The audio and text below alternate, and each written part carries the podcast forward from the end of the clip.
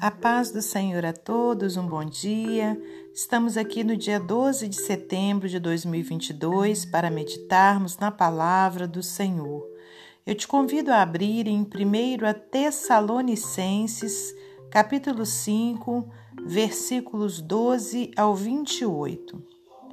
E rogamo-vos, irmãos, que reconheçais os que trabalham entre vós e que presidem sobre vós no Senhor e vos admoestam e que os tenhais em grande estima e amor por causa da sua obra. Tende paz entre vós. Rogamo-vos também, irmãos, que admoesteis os desordeiros, consolei-os de pouco ânimo, sustenteis os fracos e sejais pacientes para com todos. Vede que ninguém dê a outrem mal por mal, mas segui sempre o bem, tanto uns para com os outros como para com todos. Regozijai-vos sempre, orai sem cessar. Em tudo dai graças, porque esta é a vontade de Deus em Cristo Jesus para convosco. Não extingais o espírito, não desprezeis as profecias, examinai tudo, retende o bem, abstende-vos de toda aparência do mal. E o mesmo Deus de paz vos santifique em tudo, e todo o vosso espírito e alma e corpo sejam plenamente conservados, irrepreensíveis para a vinda de nosso Senhor Jesus Cristo. Fiel é o que vos chama, o qual também o fará. Irmãos, orai por nós. Saudai a todos os irmãos com ósculo santo. Pelo Senhor vos conjuro que esta epístola seja lida a todos os santos irmãos. A graça de nosso Senhor Jesus Cristo seja convosco. Amém. Senhor, nosso Deus e nosso Pai, te agradecemos por mais esse dia de vida, por mais essa oportunidade de estarmos aqui para meditarmos na Sua palavra. Peço-te perdão pelos meus erros, minhas falhas, meus pecados e te peço, Senhor, que use-me como instrumento seu para trazer apenas a vontade do Senhor, que eu não fale nada que não venha de ti. Abençoe a todos os ouvintes, que o Senhor possa surpreendê-los, abençoando-os, Pai, em todas as suas necessidades, não que sejamos merecedores, mas, Pai, por tuas tão grandes misericórdias e pela tua graça. Muito obrigada, Pai, Filho e Espírito Santo, que toda honra e toda glória sejam dadas ao, ao Senhor. Em nome de Jesus, nós te louvamos e agradecemos. Amém. Meus amados irmãos, minhas amadas irmãs, louvado seja Deus por mais essa semana que se iniciou. Que Deus abençoe a todos, que nós tenhamos uma semana rica da graça de Deus, cheia de saúde e paz. E aqui hoje o Senhor nos dá uma palavra maravilhosa aqui nessa carta de Paulo aos Tessalonicenses, onde nessa parte que acabamos de ler, Paulo vem trazendo né, um pedido aos irmãos: olha, que reconheçais os que trabalham entre vós e que presidem sobre vós no Senhor e vos admoestam. Né? Então, quer dizer, ele vem pedindo né, ali a, ao, a igreja de Tessalônica né, que honre a todos os irmãos né, que trabalham ali naquela obra, né, que lideram aquela obra né, que trazem admoestações da parte de Deus para aquela igreja, né, e que os tenhais em grande estima e amor por causa de sua obra, né? Ainda diz, olha, tende paz entre vós. Então, irmãos, o Senhor ele não se agrada, né, de desordem, ele não se agrada de é, atrito entre irmãos e, e até mesmo né, é, atrito com pessoas que às vezes não fazem nem parte da, da irmandade, vamos dizer assim, da igreja né, da qual você faz parte. Mas Deus quer que, siga, que é, sigamos a paz com todos. Né? Independente da religião da pessoa, independente é, do, do, do partido da pessoa, independente de qualquer coisa. Né? O que Jesus Cristo nos ensina através da palavra dele é que nós temos que seguir a paz com todos. Né? Ainda diz nessa, na palavra dele, na, no, nessa passagem que eu estou citando, sem a qual ninguém verá Deus, né? Nós temos que seguir, né? Seguir a paz. Em todo tempo a gente tem que buscar essa paz. E aqui no versículo 14 diz: ó, Rogamo-vos também, irmãos, que admoesteis os desordeiros, consolei os de pouco ânimo, sustentei os fracos e sejais pacientes para com todos. Temos vivido dias onde percebemos que a paciência né, está cada vez mais restrita a paciência está cada vez mais é, menor, né? até mesmo dentro do, do nosso ser. Né? Não estou só falando dos outros, até mesmo nós temos tido pouca paciência, mas que nesse dia a gente possa estar orando ao Senhor, pedindo a Ele paciência para que a gente possa fazer isso aqui, olha, né? Consolar aqueles que têm pouco ânimo admoestar sim os desordeiros para que eles ajam dessa forma, mas admoestar com amor, com carinho, com paciência, né? Olha, é, consolar os de pouco ânimo, sustentar os fracos e ser paciente para com todos. Vede que ninguém dê a outrem mal por mal, mas seguir sempre o bem tanto uns para com os outros, como para com todos. Aleluias! Mais uma vez, a palavra de Deus traz para nós essa paz que a gente precisa seguir, não é só para aqueles ali do nosso meio, não.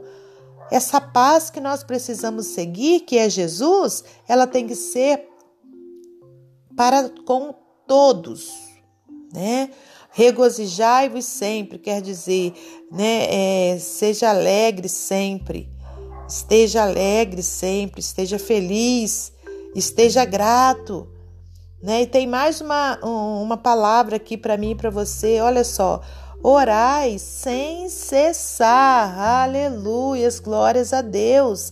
Porque quando a gente está em oração, né, não é a gente ficar de joelho o dia inteiro, mas é a gente estar tá o tempo todo pensando no Senhor, conversando com o Senhor. O que é orar? É nós estarmos conversando com Deus, o nosso Deus, o nosso Criador, aquele que, que, que Jesus morreu na cruz para que nós fôssemos salvos. É a gente estar tá o tempo todo, né, irmãos, conversando com Ele. Se a gente tiver esse hábito, essa constância, com certeza nós vamos ter paz uns com os outros a gente vai ter paciência uns com os outros. Olha o versículo 18: Em tudo dai graças, porque esta é a vontade de Deus em Cristo Jesus para convosco. É a vontade de Deus que tem que permanecer, irmãos. Não é a nossa vontade, a, pre, que tem que prevalecer é a vontade de Deus porque aí sim nós seremos pessoas melhores a cada dia, nós seremos pessoas pacientes com o nosso próximo, nós seremos pessoas que vamos ter paz com o nosso próximo. Olha, olha só o versículo 19: Não extingais o Espírito. E o Espírito aqui é o Espírito Santo de Deus, ele está com letra maiúscula na sua inicial. Né? Não extingais. Quer dizer, não tirai o Espírito Santo de dentro de você, porque quando você está irado, quando eu estou irada, né? Não estou falando só para o meu próximo, estou falando para mim também. O Espírito de Deus está falando comigo, né? Quando a gente está irado, quando a gente está ali brigando, o Espírito Santo, ele sai, ele se afasta de nós, porque ele é santo, ele é o Deus da, Deus da paz. Aleluias! Então a gente precisa estar né, é, procurando não extinguir o Espírito Santo de dentro de nós. Não desprezeis as profecias. O que significa isso? Não desprezeis a palavra de Deus. Né? Então, a palavra de Deus nessa manhã está nos dizendo isso, para a gente buscar ter paciência, para a gente buscar ter paz. Né? Então, não vamos desprezar essa palavra. Olha o versículo 21. Examinai tudo, retende o bem. Aleluias.